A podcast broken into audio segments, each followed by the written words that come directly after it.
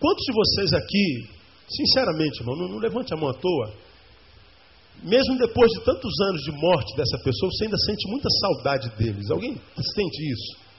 Todos, quase todos nós, né? Eu cheguei, eu, eu, eu cheguei a tocar em alguma coisa hoje no sermão da manhã. Eu não tenho mais pai nem mãe. Meu pai morreu há muitos anos, foi em 93 para 2008, são que 15 anos, né? Minha mãe morreu há pouco tempo atrás e perda de pai e mãe eh, são perdas que a gente não tem como descrever. Eu acho que não há, perda pior, se não só perda de filho. Porque a estrutura, a estrutura natural da sociedade humana e da, da, da, da psique humana é filhos enterrarem pais. Os filhos enterram os pais. É sempre muito dolorido, sempre muito, muito, é uma dor muito profunda, agonizante. Você que ainda tem pai e mãe, você não consegue conceber você enterrando seu pai e sua mãe. Não dá para pensar nisso. Você não consegue. Ai meu Deus, como é que vai ser o enterro da minha mãe? Não dá. A gente não. A nossa, a nossa mente, a nossa imaginação não alcança isso. Você no velório, no, no, no no enterro da sua mãe, não dá. A nossa mente não, não, não concebe. É muito doloroso, é muito ruim, é muito, muito profundo. São marcas que ficam conosco para sempre. Pior do que isso, só, só a morte de um filho.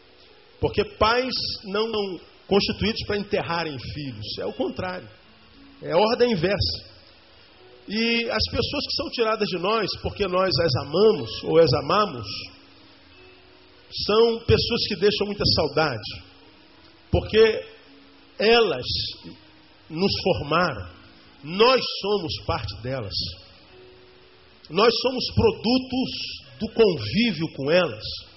Pode ser o pai, a mãe, Pode ser uma esposa, um esposo, um amigo. Um amigo, uma amiga. Um colega de trabalho. Nós, eu acabei de falar, nós somos uma teia de relacionamentos.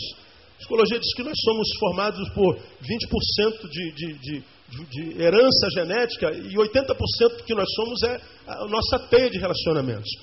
E nessa teia de relacionamentos nós nos formatamos, nós nos formamos. E nessa teia que a gente constrói de relação, nós nos encontramos com alguns com os quais nós temos afinidades muito profundas.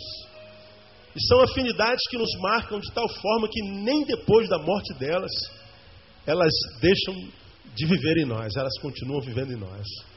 De vez em quando vem uma, uma, uma, um flash de lembrança, de vez em quando vem um, um flash de memória de um momento vivido, de uma coisa engraçada, né, de uma brincadeira que só vocês dois desenvolviam, de um, sei lá, de uma, sei lá, de um, de, um, de, um, de uma brincadeira simples, não é? de, uma, de, uma, de uma voz que imita uma formiguinha, de ah, um peteleco na orelha. Ele sempre te dava um peteleco na orelha, tu ficava com raiva naquela hora. Mas hoje tu sente saudade daquele peteleco. Queria muito que aquele peteleco continuasse a ser dado, mas você sente falta. Eu sinto uma falta enorme de pai e mãe. E penso neles o tempo inteiro. Já falei isso aqui. Alguns se escandalizam, mas eu sinto muito, é a pura verdade. Eu sinto tanta saudade de pai e de mãe, que quando, quando a saudade aperta demais, quando eu estou no culto fúnebre, então vejo um filho chorando, nunca mais eu fiz culto fúnebre da mesma forma depois da morte do meu pai. Não consegui. Antes, e o culto fúnebre faz parte da vivência pastoral, eu ia, pregava no culto fúnebre, via todo mundo chorando, abraçava, o Espírito Santo vai consolar. Mas eu vivia cá, de longe, a dor que ele sentia lá, não havia empatia. Mas depois da morte do pai, eu nunca mais fiz um culto fúnebre da mesma forma, porque agora eu sabia exatamente a dor que o sujeito estava sentindo. Depois da morte da minha mãe, a mensagem mudou, porque agora eu senti a dor empática. Eu sei exatamente que dor é essa que você está vivendo. A gente cresce com a dor, né? A gente cresce com a dor. E a gente vai falando assim dessas lembranças, a gente já vai se emocionando, já tem gente chorando aqui, ó. Minha avó já deu uma embargada aqui agora, porque a gente vai lembrando de pessoas que, mesmo depois de morta, a gente sabe nunca morrerão dentro de nós. Deixaram saudades. Isso é gostoso. Isso é um privilégio dos seres humanos. Agora eu queria ler com você, 2 Crônica, capítulo 21, versículo 20. Um texto muito triste e sinistro que diz assim: olha lá. Tinha 32 anos quando começou a reinar. Está falando de Georão. Tinha 32 anos quando começou a reinar e reinou oito anos em Jerusalém. Morreu sem deixar de si saudades.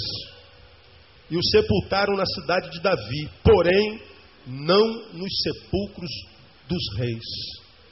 Georão morreu sem deixar de si saudades. É o que está lá na lápide de Georão. Aqui está sepultado aquele que foi rei em Israel durante oito anos. Já foi tarde. Demorou. Essa é uma, uma frase que eu acho que ninguém quer carregar na lápide, né? Morreu sem deixar de si saudade.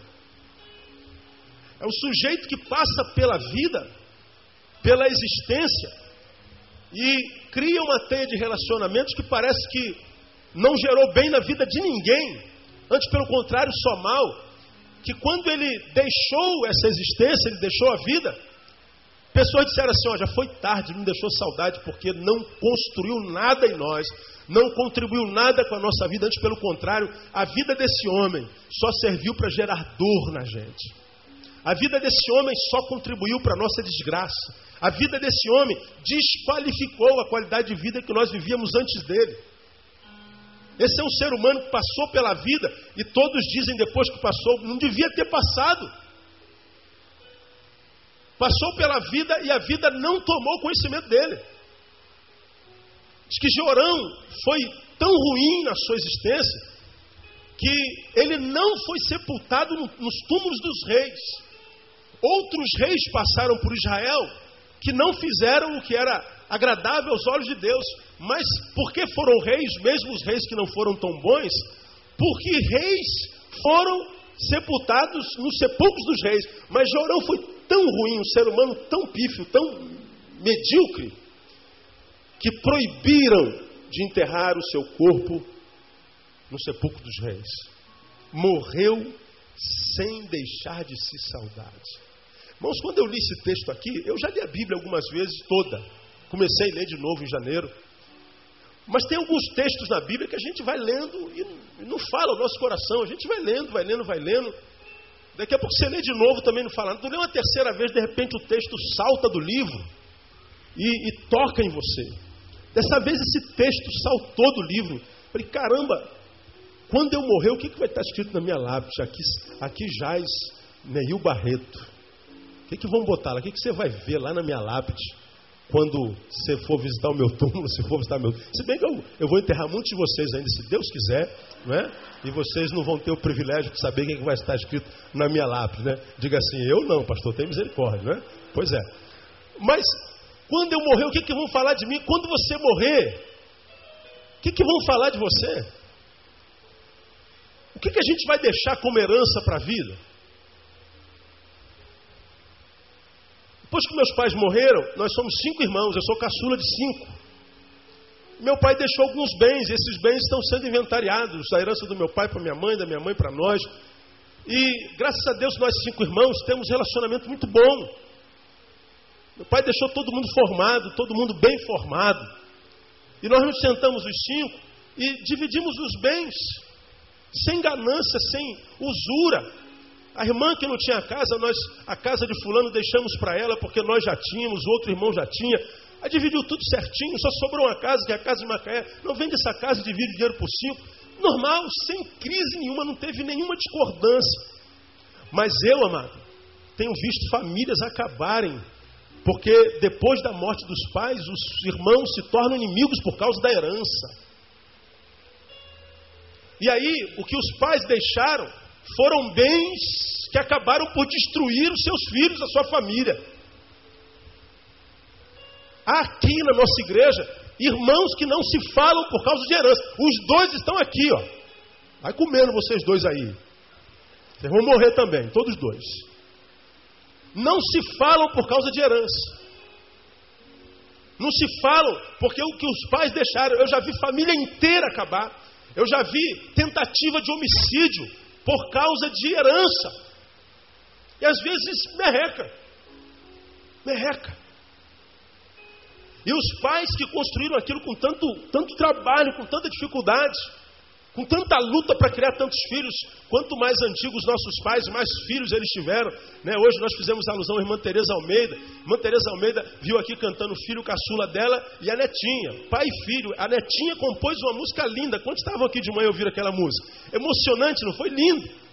Irmã Tereza estava ali ouvindo o filho caçula e o netinho. Irmã Tereza só criou 17 filhos. Só. Neto não dá para contar mais e bisneto, perderam a conta. Mas ela sozinha e o Toninho, o irmão Antônio, criaram 17 filhos. Eu falei, meu Deus, você tem 17 filhos, eu morro de fome, não, não dá, meu. Se eu não morrer de fome, eu morro de, de depressão, de agonia. É, duas filhas é um desespero danado.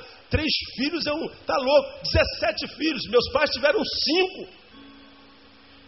Alguns de vocês aí tem filhos, tiveram, tem pais tiveram 11 irmãos, 10 irmãos.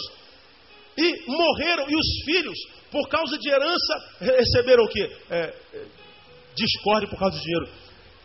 Quando você morrer, o que, que você vai deixar, irmão, de herança? Georão foi rei e morreu sem deixar saudade. Eu comecei a dar uma passeada aqui na Bíblia para conhecer a vida de Georão. Não tem muito sobre Jorão. O que tem sobre Jorão é no capítulo 21. Uma, alguma coisa lá em números, mas pouca coisa. Fala muito pouco sobre Jorão, mas o pouco que fala já é suficiente para tentarmos entender por que, que esse cara, embora rei, morreu e o pessoal disse assim: já foi tarde, não deixou saudade nenhuma. É aquele homem que, que teve um funeral, mas ninguém foi no funeral dele. Eu já tive em funeral onde estivemos eu e o defunto. Eu já estive em funeral onde estivemos eu, o defunto e a esposa. Os filhos não foram. E a esposa foi porque disseram a ela que tinha que assinar alguns papéis no, no, no cemitério. E já vi casos de que nem a esposa foi, eu fui sozinho. E essas, essas, essas coisas que nós testemunhamos, às vezes mexem conosco. Porque a Bíblia diz que melhor é o fim das coisas do que o início. E às vezes a gente vive uma vida, uma vida que é só para nós, uma vida egoísta, uma vida ilhada, uma vida em si mesmada, uma vida que é só para si, e a gente não constrói relacionamentos que a gente pode chamar de relacionamentos pontes, onde nós possamos passar daqui para lá, mas também possa se passar de lá para cá, e nós troquemos vida, troquemos qualidade de vida, troquemos energia, troquemos coisas boas que foram geradas por nós, por outras pontes que nós construímos no caminho. Aí nós vivemos hoje uma geração marcada pela solidão, carcomida pela depressão, vitimizada pelos transtornos obsessivos da vida, alcançada em grande escala pelas muitas síndromes do tempo pós-moderno mas uma geração que nunca esteve no meio de tanta gente como em tempo algum. A gente está cheio de gente dentro do ônibus, a gente está no meio de um monte de gente dentro da igreja, a gente está no meio de um monte de gente madureira, a gente está no meio de um monte de gente no shopping, a gente está no meio de um monte de gente quando vai no consultório médico, está lotado, a gente está no meio de um monte de gente quando vai ao banco, a gente está no meio de um monte de gente em todo lugar que a gente vai, mas mesmo estando no meio de tanta gente o tempo inteiro, nunca nos sentimos tão sós que é essa incapacidade de construir relacionamentos pontes. E vivemos uma vida ilhada. Uma vida que não troca, uma vida que não dá, uma vida que não recebe. E aí a nossa vida perde sentido, a vida vai, vai, vai se deformando da qualidade de vida e se transformando em existência. Falo sobre muito, muito sobre isso aqui. Muita gente não vive, existe. E uma diferença enorme entre viver e existir. Eu já falei sobre isso aqui muitas vezes, não convém repetir.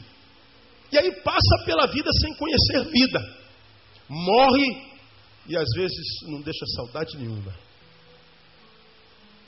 Que tipo de vida a gente tem vivido, irmão? Que tipo de vida um homem vive ao ponto de nem no final conseguir tirar dos outros carinho? Que tipo de vida uma pessoa vive como Georão, que nem no tempo da sua partida alguém consegue emprestar a ele respeito? Que tipo de vida o homem vive que nem quando está dentro de um, de um caixão alguém consiga ver nele alguma coisa boa que deixou pelo caminho? Porque você sabe que quando a gente morre, todo mundo vira santo. Eu tenho dito por onde eu passo, olha só, se quiser me fazer um carinho, quiser me fazer um, um chamego, quiser me dar um presente, quiser me fazer um elogio, quiser me fazer uma honra, não espere eu morrer não. Esperar o pastor morrer e bota a, a sala lá do o nome do banheiro do quarto andar, banheiro pastor Neil Teixeira Barreto. Não precisa, esquece o Neil. Quero que meu nome seja nome de banheiro, nome de sala, nome de prédio. Quer me honrar, me honra enquanto eu estou vivo. Morreu o pastor Neil, vai botar na rua pastor Neil Barreto. Eu não quero ser nome de rua. Quero ser honrado enquanto eu estou vivo. Você tem que honrar quem você ama enquanto está vivo. Você tem que abençoar teu pai, seu filho, enquanto está vivo. Porque depois que morre, ah, fulano era uma bênção. Igual aquele, aquele, aquele sepultamento, já virou essa história? Que o sujeito morreu e o pastor ou o padre está lá fazendo porque era um cidadão de bem, um pai exemplar, um homem honesto que cumpriu os seus deveres. Aí o filhinho de, de 8, 9 anos puxou ali o vestido da mãe. A gente está no sepultamento errado. Isso aqui não é papai, não. Porque o pai que ele conhecia não era assim. Mas é que quando o sujeito morre, ele melhora. Quando morre, a gente faz elogio. Quando morre, a gente consegue, com muito pensamento, descobrir alguma coisa boa que ele fez. Mas Georão viveu uma vida que nem na morte dele o cara conseguiu despertar carinho, cara. Que tipo de vida tem vivido você? Que tipo de vida temos vivido nós? Eu atendi há bem pouco tempo atrás uma, uma pessoa que passou por um dos momentos mais sinistros que eu já vi um ser humano passar. E uma coisa muito traumática, mas muito, não dá para compartilhar aqui o que ela passou, mas eu nunca vi algo igual aquilo. Talvez de tudo que eu já atendi na minha vida, e olha que eu já atendi coisas escabrosas, essa menina talvez tenha passado a coisa mais escabrosa que eu vi. Sobreviveu, eu a chamei no gabinete, ela veio, conversamos, perguntei como é que estava a cabeça, como é que estava a alma, como é que estava a vida depois do acontecido. E eu vi que Deus estava restaurando tudo nela. Ai, que bom, mas precisar de alguma coisa, tal, dei alguns conselhos. Aí nos levantamos para orar, aí ela falou assim, pastor, eu posso fazer um pedido do senhor? Pode. Eu estou pensando que ela vai falar do dilema. Ela fala assim, ora para eu casar, pastor. Eu falei, meu Deus, a gente a gente está falando aqui de coisas assim tão escabrosas, inumanas, bestiais. Aí no finzinho ela fala assim: Eu tenho muita vontade de casar. Queria muito achar um varão que eu pudesse amar e que me amasse, que olhasse para mim e não visse só um pedaço de carne gostosa para comer. Alguém que não me olhasse como uma coisa para usar. E ela é extremamente bonita. É daquelas que passam na rua, todos os homens mexem olham. Ela falou, pastor, eu não quero ser olhada como um pedaço de carne, eu estou precisando ser amado, precisando ser amado. E ela começou a abrir o coração. Esqueceu o problema assim, grave de morte. Começou a abrir o coração, dizendo, eu me sinto muito só. Sentamos de novo. Eu deixei ela falar, falar, falar, falar. E depois que ela começou a falar da solidão dela, com 30 anos não casada, foi que ela então começou a chorar. Eu falei, olha como que a solidão tem um poder grande na vida de tanta gente. Porque está cada vez mais difícil desenvolver relacionamentos pontes, de troca, de ir e vir, de mão dupla. Relacionamentos que sejam humanos, não um relacionamento só de macho e fêmea. Um relacionamento que não seja só epidérmico, mas um relacionamento que seja humano, seja emocional, seja espiritual. Um relacionamento que não seja de segundas intenções, um relacionamento que tenha a primeira intenção mesmo. Por que está cada vez mais desenvolver esse tipo de relacionamento? Porque cada vez mais os homens se tornam desumanos, perdem a capacidade de estabelecer relacionamentos pontes e se tornam como Georão. Vão passar pela vida sem que a vida tome conhecimento dele. E vão morrer e não vão deixar saudade nenhuma, porque foram insignificantes durante os anos que a vida lhe deu. Essa palavra mexeu comigo. Sinceramente, essa palavra mexeu comigo. Eu comecei a, a pensar um pouquinho sobre Jorão. Por que, que uma pessoa passa pela vida, morre, sem deixar de ser saudade. No caso de Jorão aconteceu o seguinte: por que, que ele morreu sem deixar de saudade? Primeiro, porque quando chegou onde chegou, no reinado, ele se esqueceu de onde veio. Quando ele chegou onde chegou, ele se esqueceu de onde veio. Mas, pastor, o que isso tem a ver conosco? Simples. Jorão era filho de Josafá. Tinha mais seis irmãos, era o mais velho. Esse texto, capítulo 21, diz que Josafá deixou muitos ouros, bens e joias para os irmãos, mas porque ele é primogênito, lhe colocou no reinado, lhe deu o reino. Quando esse sujeito chegou lá, lá ele se esqueceu de onde veio, de onde ele vivia, esqueceu da família, esqueceu da educação, esqueceu dos pais, esqueceu dos bens que o dinheiro não pode comprar, esqueceu dos bens que o ladrão não pode roubar, esqueceu o que era. Quando chegou lá no reino, quando ele chegou lá em cima, ele deixou de valorizar tudo, deixou de valorizar a família, ele esqueceu-se de Deus, ele se ensoberbeceu, e quando chegou lá, simplesmente virou as costas para aquilo que ele era, quando lá não estava. Isso aqui tem acontecido com muita gente. Todos nós, se saudáveis estamos, temos sonhos na vida. Quantos aqui têm sonhos na vida? Levante a mão bem alto, diga assim: Deus, eu tenho um sonho. Né? Eu tenho um sonho. I have a dream. Martin Luther King. Eu tenho um sonho.